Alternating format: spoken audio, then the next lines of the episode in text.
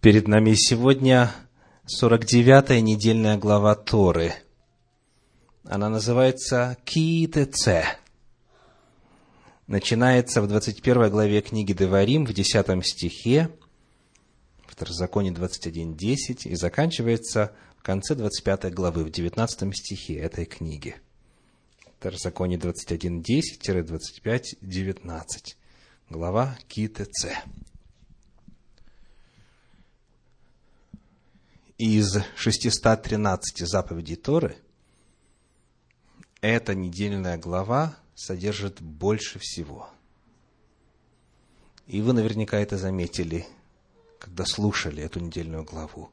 Много-много-много заповедей разного плана, из разных сфер жизни содержится здесь. Это первая глава в Торе по числу заповедей. Вот ее уникальность. Как всегда, мы сможем избрать только лишь какую-то одну тему из множества, представленных здесь.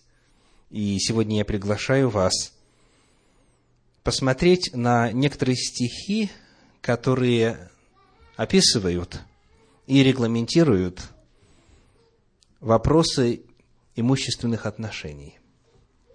Некоторые законы имущественных отношений – в которых мы увидим и мудрость Всевышнего, и глубину, и высокую нравственность заповедей Торы, и практичность этих Божьих повелений для жизни любого из нас. Итак, 24 глава книги Деварим, 6 стих. Второзаконие 24.6 говорит – никто не должен брать в залог верхнего и нижнего жерного, ибо таковой берет в залог душу.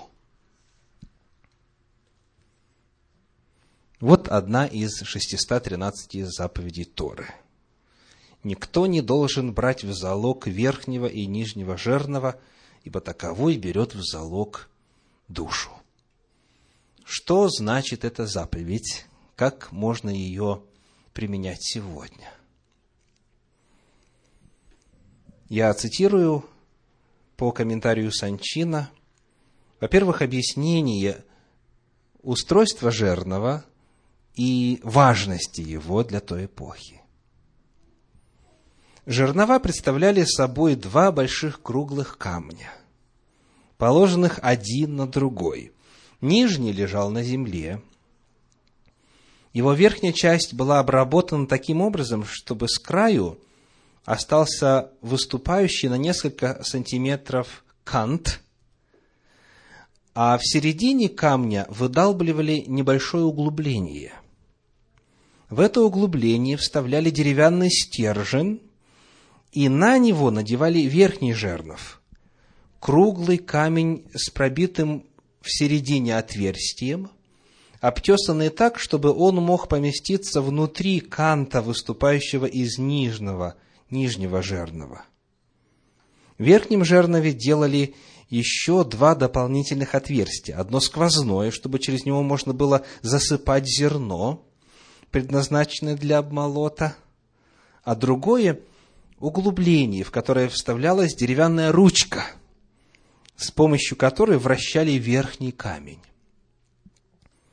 В небогатых семьях одним из основных занятий женщин в течение дня было вращение жерновов для изготовления муки, необходимой для выпечки дневной нормы хлеба для семьи. Кто из присутствующих женщин рад, что эта эпоха закончилась? Сказано, одним из основных занятий женщин в течение дня было вращение жерновов, чтобы была мука для хлеба. Этот запрет, дальше пишет классический иудейский комментарий, не позволяющий взять в залог какое-либо имущество из дома бедного человека, распространяется на все орудия труда, необходимые для обеспечения существования семьи в самое ближайшее время. Нарушение этого запрета сравнивается с лишением человека жизни. Таким образом, на практике сегодня закон или заповедь никто не, дол- не должен брать в залог верхнего и нижнего жирного означает, что в залог нельзя брать ничего, от чего зависит ежедневная жизнь этой семьи или отдельно взятого человека. Что служит обеспечению существования семьи в самое ближайшее время. Вот это в залог брать нельзя. И, естественно, появляется вопрос, а если взять что-то менее значимое, менее важное для существования человека, то в чем тогда смысл залога? Сказать, для чего залог берут? Для гарантий. И, соответственно, чем важнее для человека вещь, которую у него берут в залог, тем крепче надежда, что будет возврат. Будет возврат. А здесь Тора говорит о том, что как раз-таки самое важное брать нельзя. Соответственно, на чем будет держаться надежда, что вернут то, что взяли, если в залог отдается что-то нежизненно важное. У нас сегодня будет возможность найти ответ на этот вопрос. Чуть позже, в этой же 24 главе книги Деварима. Но продолжая рассмотрение вот этой заповеди, мы обнаруживаем такую фразу. «Ибо таковой берет в залог душу».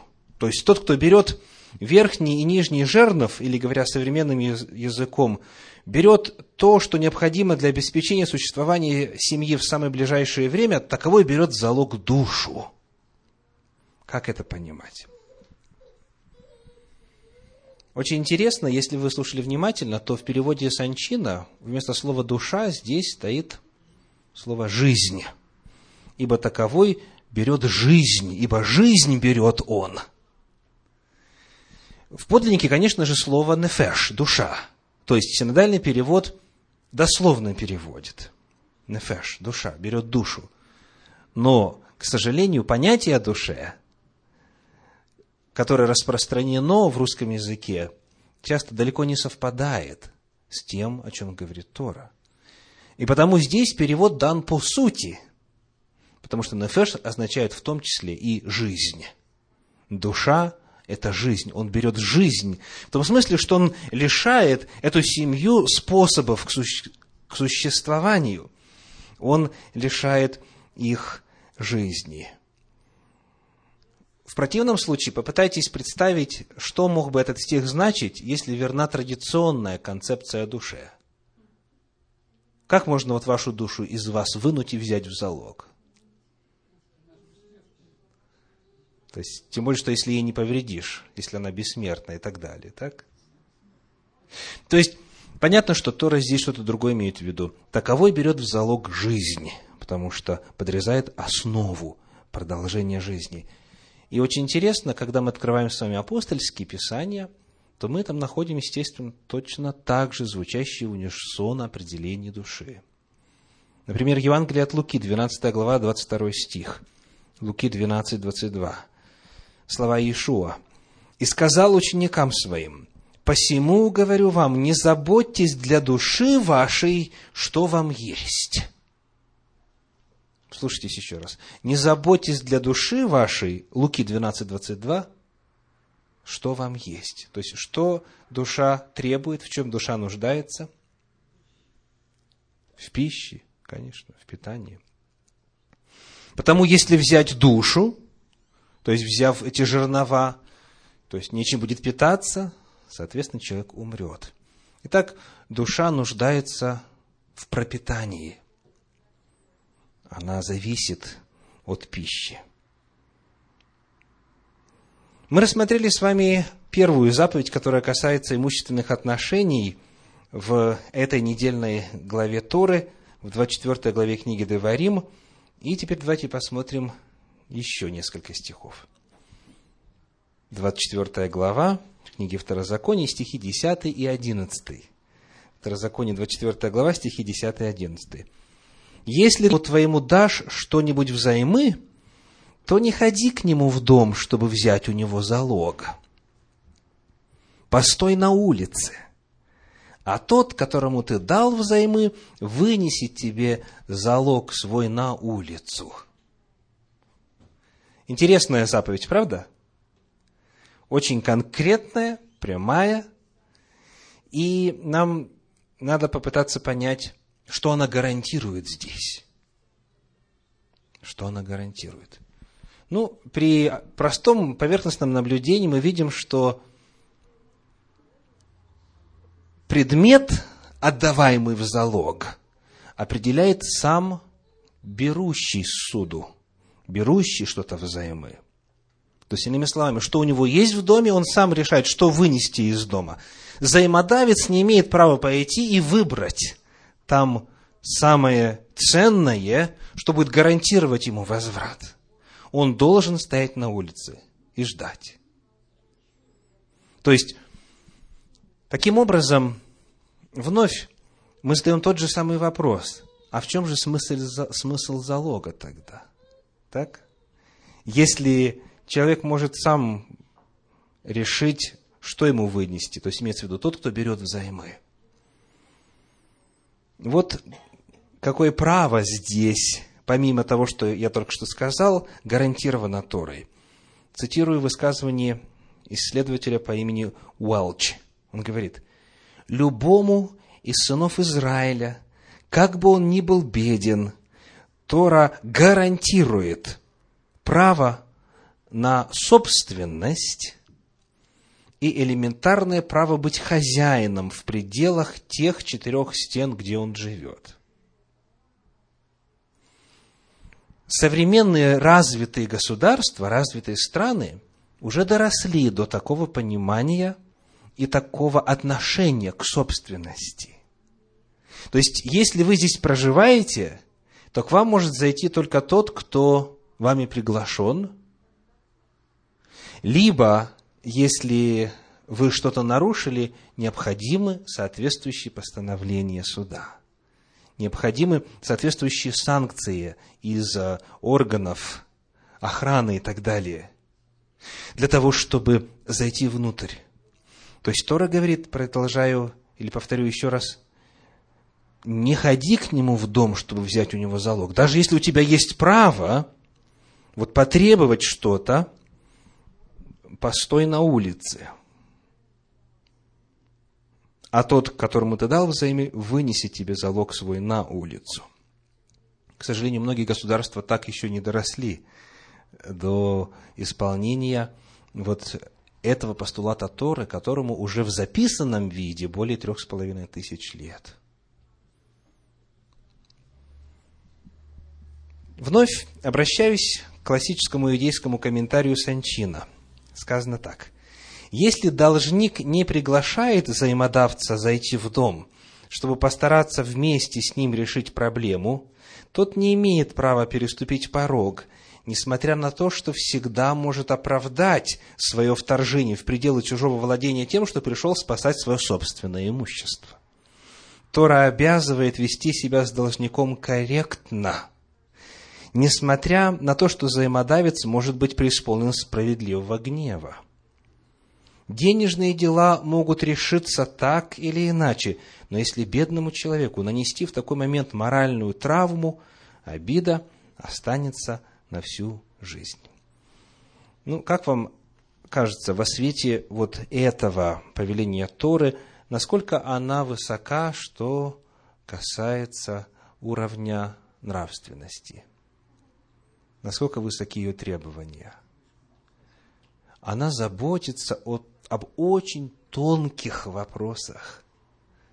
И когда мы вот вчитываемся и пытаемся понять, и анализируем заповеди Торы, то, конечно, очень ясно становится несостоятельность мнения о том, что законы Богом были даны просто потому, что общество было варварское – и нужно как-то было их удержать от того, чтобы они не поубивали друг друга. Речь идет о том, что в Торе задан высочайший уровень нравственности, этики, взаимоотношений, принципов взаимоотношений друг к другу. И мы встречаем это неоднократно, раз за разом. Итак, нельзя заходить в дом.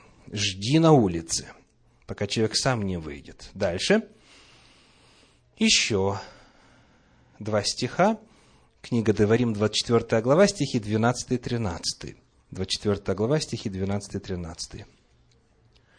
Если же он будет человек бедный, то ты не ложишь спать, имея залог его. Возврати ему залог при захождении солнца, чтобы он лег спать в одежде своей и благословил тебя. И тебе поставится сие в праведность пред Господом Богом твоим. Продолжение ситуации с залогом. Если он будет человек бедный, то ты не ложись спать, имея залог его. А почему вопрос, в принципе, стоит, ложится ли или не ложится спать, имея залог? О чем свидетельствует факт наличия залога у взаимодавца?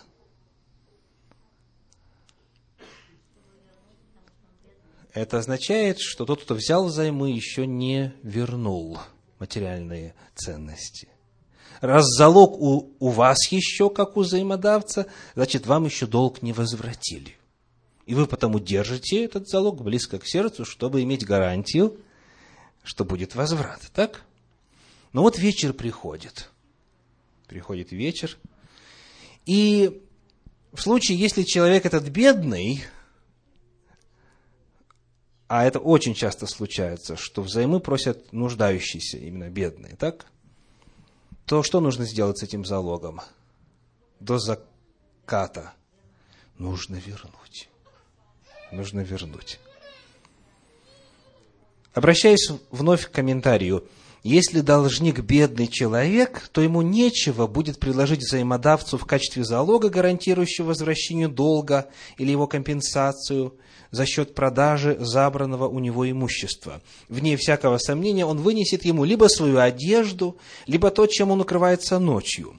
Часто дневная одежда служила и тем, что согревала человека ночью в холодное дождливое время. Поэтому требование вернуть ему одежду до захода солнца – это повеление избавить человека от лишних мучений из-за холода – Тора требует, чтобы добрые чувства по отношению к ближнему и сострадание к нему не отступили на задний план, даже в такой ситуации, когда взаимодавец требует возвращения того, что принадлежит ему по праву. То есть на практике это означает следующее. По сути, Тора призывает взаимодавцу отказаться от гарантий, отдать гарантии на возврат долга, а остаться без гарантий.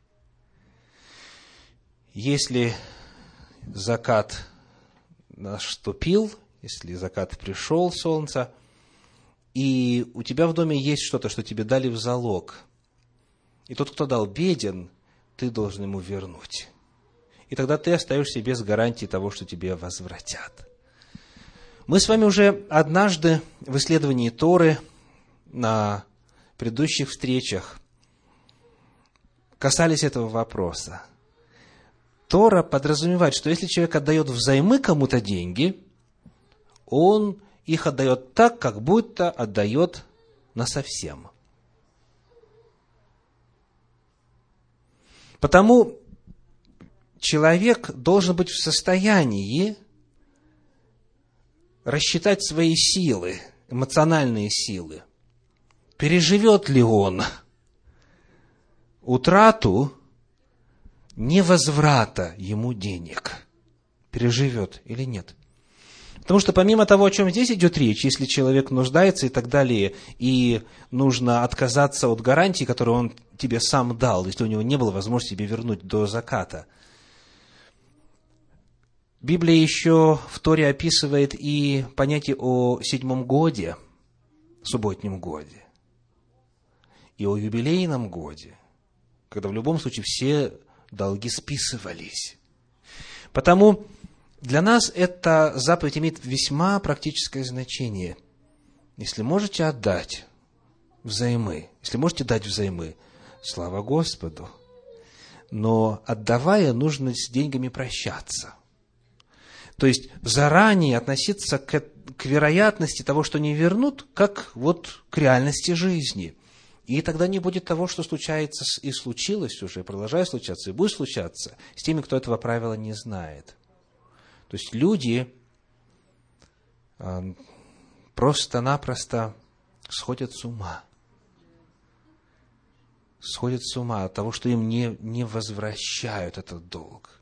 Они теребят и служителей культа, и видных людей, и адвокатов, и политиков, и так далее, чтобы попытаться через них, как говорят на Руси, продавить свое дело и как-то вот вернуть себе. А главное, что они болеют, то есть живут в депрессии, не спят, не едят, сохнут на глазах и так далее, и так далее. То есть это страшное дело. А иногда спрашиваешь, а сколько вам должны-то хоть?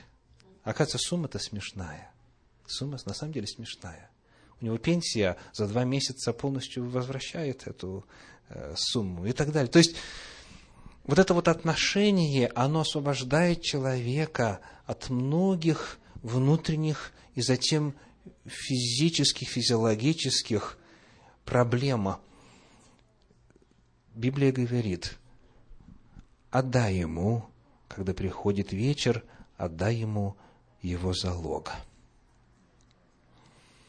И сказано в результате, что будет? И тебе поставится сие в праведность пред Господом Богом твоим. То есть Бог свидетель твоего такого отношения, и Бог тебе воздаст. Потому что все перед Его лицем совершается, говорит Тора. Цитирую по комментарию Гирша. Возвращение долга должнику для личного пользования, чтобы тот мог спать в платье, которое предложил вам в качестве обеспечения своего долга, описывается как акт цдаки. Цдака – это праведность. Праведность. Это делает понятным, что с юридической точки зрения залог уже не считается, или, по крайней мере, не, не считается полностью собственностью должника. В глазах закона он уже стал собственностью кредитора – Отсюда, возвращая залог должнику, кредитор совершает добрый поступок с помощью принадлежащей ему вещи. Поставится сие в праведность. Очень интересно, что здесь, в этом отрывочке, Тора рассматривает вот такое отношение к бедному и к деньгам с положительной точки зрения. Если вот ты так сделаешь, то Он благословит тебя, сказано, и Господь тебе это засчитает праведность. То есть Тора здесь мотивирует положительными последствиями для того, кто выполняет эту заповедь. Но вот в другом месте, в книге Шмот, в книге Исход, в 22 главе, в стихах с 25 по 27, сказано чуть по-другому. Исход, 22 глава, стихи с 25 по 27. Если дашь деньги взаймы бедному из народа моего, то не притесняй его и не налагай на него роста. Если возьмешь в залог одежду ближнего твоего, до захождения солнца возврати ее, ибо она есть единственный покров у него, одеяние тела его. В чем будет он спать? И так, когда он возопьет ко мне, я услышу, ибо я милосерд. Здесь мотивация какая? Здесь угроза наказания. Потому что если бедняга не сможет спать ночью, если он страдает от холода и так далее, он будет молиться Всевышнему, и вновь Всевышний отреагирует. Я услышу, говорит Господь. То есть, когда человек благословляет вас, Всевышний что делает? Слышит и, что самое главное, реагирует. Когда вас благословляют, за добрые дела, которые вы делаете, то Всевышний, сказано, поставит сие в праведность. А если вас, наоборот, не благословляют, и кто-то вопиет, потому что вы обидели кого-то, то Всевышний тоже реагирует. Он слышит, и он воздаст. Милосердие по отношению к бедняку не останется без внимания Всевышнего, и взаимодавец, проявивший сострадание, получит божественное благословение. На эту тему в Талмуде, в разделе Бава Батра, есть следующая иллюстрация. Царь Монобаз из Адиабене, вассального государства Парфянской империи, потратил свое собственное богатство и богатство своих предков для того, чтобы накормить голодных в годы засухи. Его братья и его семья ругали его. Твой отец собрал и приумножил сокровища, в то время как ты безрассудно потратил их.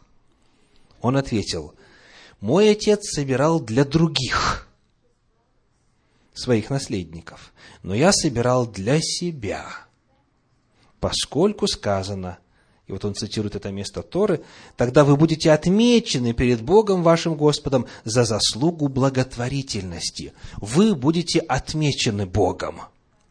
И он говорит, я, когда раздавал, я собирал для себя. То есть очень интересно, что он знал, зная эту заповедь Торы, ожидал, что Господь собрал ему сокровище. Те из вас, кто знаком с апостольскими писаниями, вспоминаете ли вы какие-то слова на эту тему? Вот что написано в Евангелии от Матфея в 6 главе, в стихах с 19 по 21. Матфея 6 глава, с 19 по 21. «Не собирайте себе сокровищ на земле, где моль и ржа истребляют, и где воры подкапывают и крадут, но собирайте себе сокровища на небе, где ни моли, ни ржа не истребляют, и где воры не подкапывают и не крадут, ибо где сокровище ваше, там будет и сердце ваше. То есть, когда ты даешь человеку здесь что-то на земле, там в духовном мире Господь провозглашает в отношении тебя благословение. То есть, здесь ты отдаешь, а в духовном отношении собираешь. И Господь благословит тебя реально, конкретно уже на земле. Последний случай из имущественных отношений, который мы рассмотрим сегодня, это книга Второзаконий, 24 глава, стихи 14 и 15. Деварим, 24 глава, стихи 14 и 15. «Не обижай наемника, бедного и нищего, из братьев твоих или из пришельцев твоих, которые в земле твоей, в жилищах твоих, в тот же день отдай плату его» чтобы солнце не зашло прежде того, ибо он беден, и ждет ее душа его, чтобы он не возопил на тебя Господу, и не было на тебе греха. Итак, взаимоотношения работодателя и труженика, и рабочего. Тема очень острая. К сожалению, мне как я уверен и вам, приходилось слушать много печальных рассказов на эту тему, когда эта заповедь нарушалась. То есть, иными словами, работодатель не платил и до сих пор не платит. Тысячами, десятками тысяч измеряется нарушение этой заповеди. Во многих-многих случаях. Так вот, о чем идет речь? Не обижая наемника, бедного и нищего, в тот же день отдай плату его. Как говорит комментарий Санчина, он должен получить все деньги, которые причитаются ему по договору, в тот же день. Его труд должен был оплачен, оплачен, быть оплачен сразу же по истечении рабочего времени, и ни в коем случае не позже окончания ночи, если он работал днем, и захода солнца, если он работал ночью – вот откуда появляется эта разница. Дело в том, что в книге Ваикра, в книге Левит, в 19 главе 13 стих заявляет, Левит 19.13, «Не обижай ближнего твоего и не грабительствуй. Плата наемнику не должна оставаться у тебя до утра». То есть, у нас в книге Говорим сказано «до вечера», до заката солнца, а здесь сказано «до утра». Почему такая разница? Комментарий Санчина считает следующее. Это крайний слог оплаты поденного труда в том случае, если рабочий трудился ночью. Хозяин, хозяину дается все время следующего дня, чтобы он мог приготовить деньги. Но после захода солнца, не расплатившись с рабочим, он становится нарушителем закона Торы. Соответственно, если он работал днем, то тогда у хозяина есть время до наступления утра, чтобы расплатиться с ним. То есть, как бы добавляется половина дня к тому сроку, когда работа окончена, или, или время, когда рабочий работал, окончено. Поденный рабочий, как правило, не располагает средствами, которые могут позволить ему прокормить свою семью даже в течение одного дня. Он живет на то, что ему удается заработать сегодня. Если ему не заплатить, то он и его семья останутся голодными. Итак, если посмотреть на эту заповедь в свете современных реалий, речь идет о необходимости выполнять все финансовые обязательства, когда речь идет о найме на работу. То есть, как договорились, скажем, раз в неделю платить, или раз в день платить, или раз в месяц и так далее, или сдельно, каким бы ни был договор, нужно, нужно полностью, точно, в срок выполнять свои финансовые обязательства. Вот простая заповедь. И она решила бы многие-многие проблемы, если бы ее выполняли те, кто вовлечен вот в эти именно отношения. Итак, мы просто для себя уточнили, что имеется в виду. Теперь, на кого распространяется эта заповедь? Обратили ли вы внимание? На кого распространяется? Сказано в 14 стихе 24 главы Деварим, «Не обижай наемника, бедного и нищего, из братьев твоих, из братьев твоих или из пришельцев твоих, которые в земле твоей, в жилищах твоих». То есть, неважно, кто он, еврей или не еврей, неважно, он твоего рода или не твоего рода. Здесь удивительным образом уравниваются, как во многих местах Торы, права коренного жителя и пришельца. И вновь это идеал, которому многим странам на земле по-прежнему еще нужно расти и расти. Какими же будут последствия нарушения этих законов? 15 стих говорит, чтобы он не возопил на тебя Господу, и не было на тебе греха. Это грех. Это грех, когда люди нарушают свои обязательства. В Талмуде, в разделе Бава Меция сказано – это показывает нам, что если человек задерживает выплату жалования работнику, это равносильно тому, как если бы он забрал у него жизнь. То есть Тора по тяжести этого нарушения сравнивает его с убийством. Сказано так. В тот же день отдай плату его, чтобы солнце не зашло прежде того, ибо он беден и ждет ее душа его. Вы помните, что душа – это жизнь. Соответственно, лишая человека средств к существованию, человек совершает убийство. Вот насколько серьезный этот вопрос. А что, если он не возопит Господу? Вот как комментирует это Раши. При любых обстоятельствах даже если он не возопит на тебя, будет на тебе грех. Однако, добавляет, наказание бывает ускорено, если он возопил. То есть, здесь вновь очень интересно обратить внимание на взаимосвязь. Если вас люди благословляют, вас Господь благословит. Если люди проклинают по делам, так или как это? заслуженно, то и Бог накажет. Если и то, и другое обосновано, естественно, разумеется. То есть, взаимоотношения с людьми, они напрямую сопряжены с взаимоотношениями с Богом. Кто-нибудь из вас помнит подобные мысли в апостольских писаниях?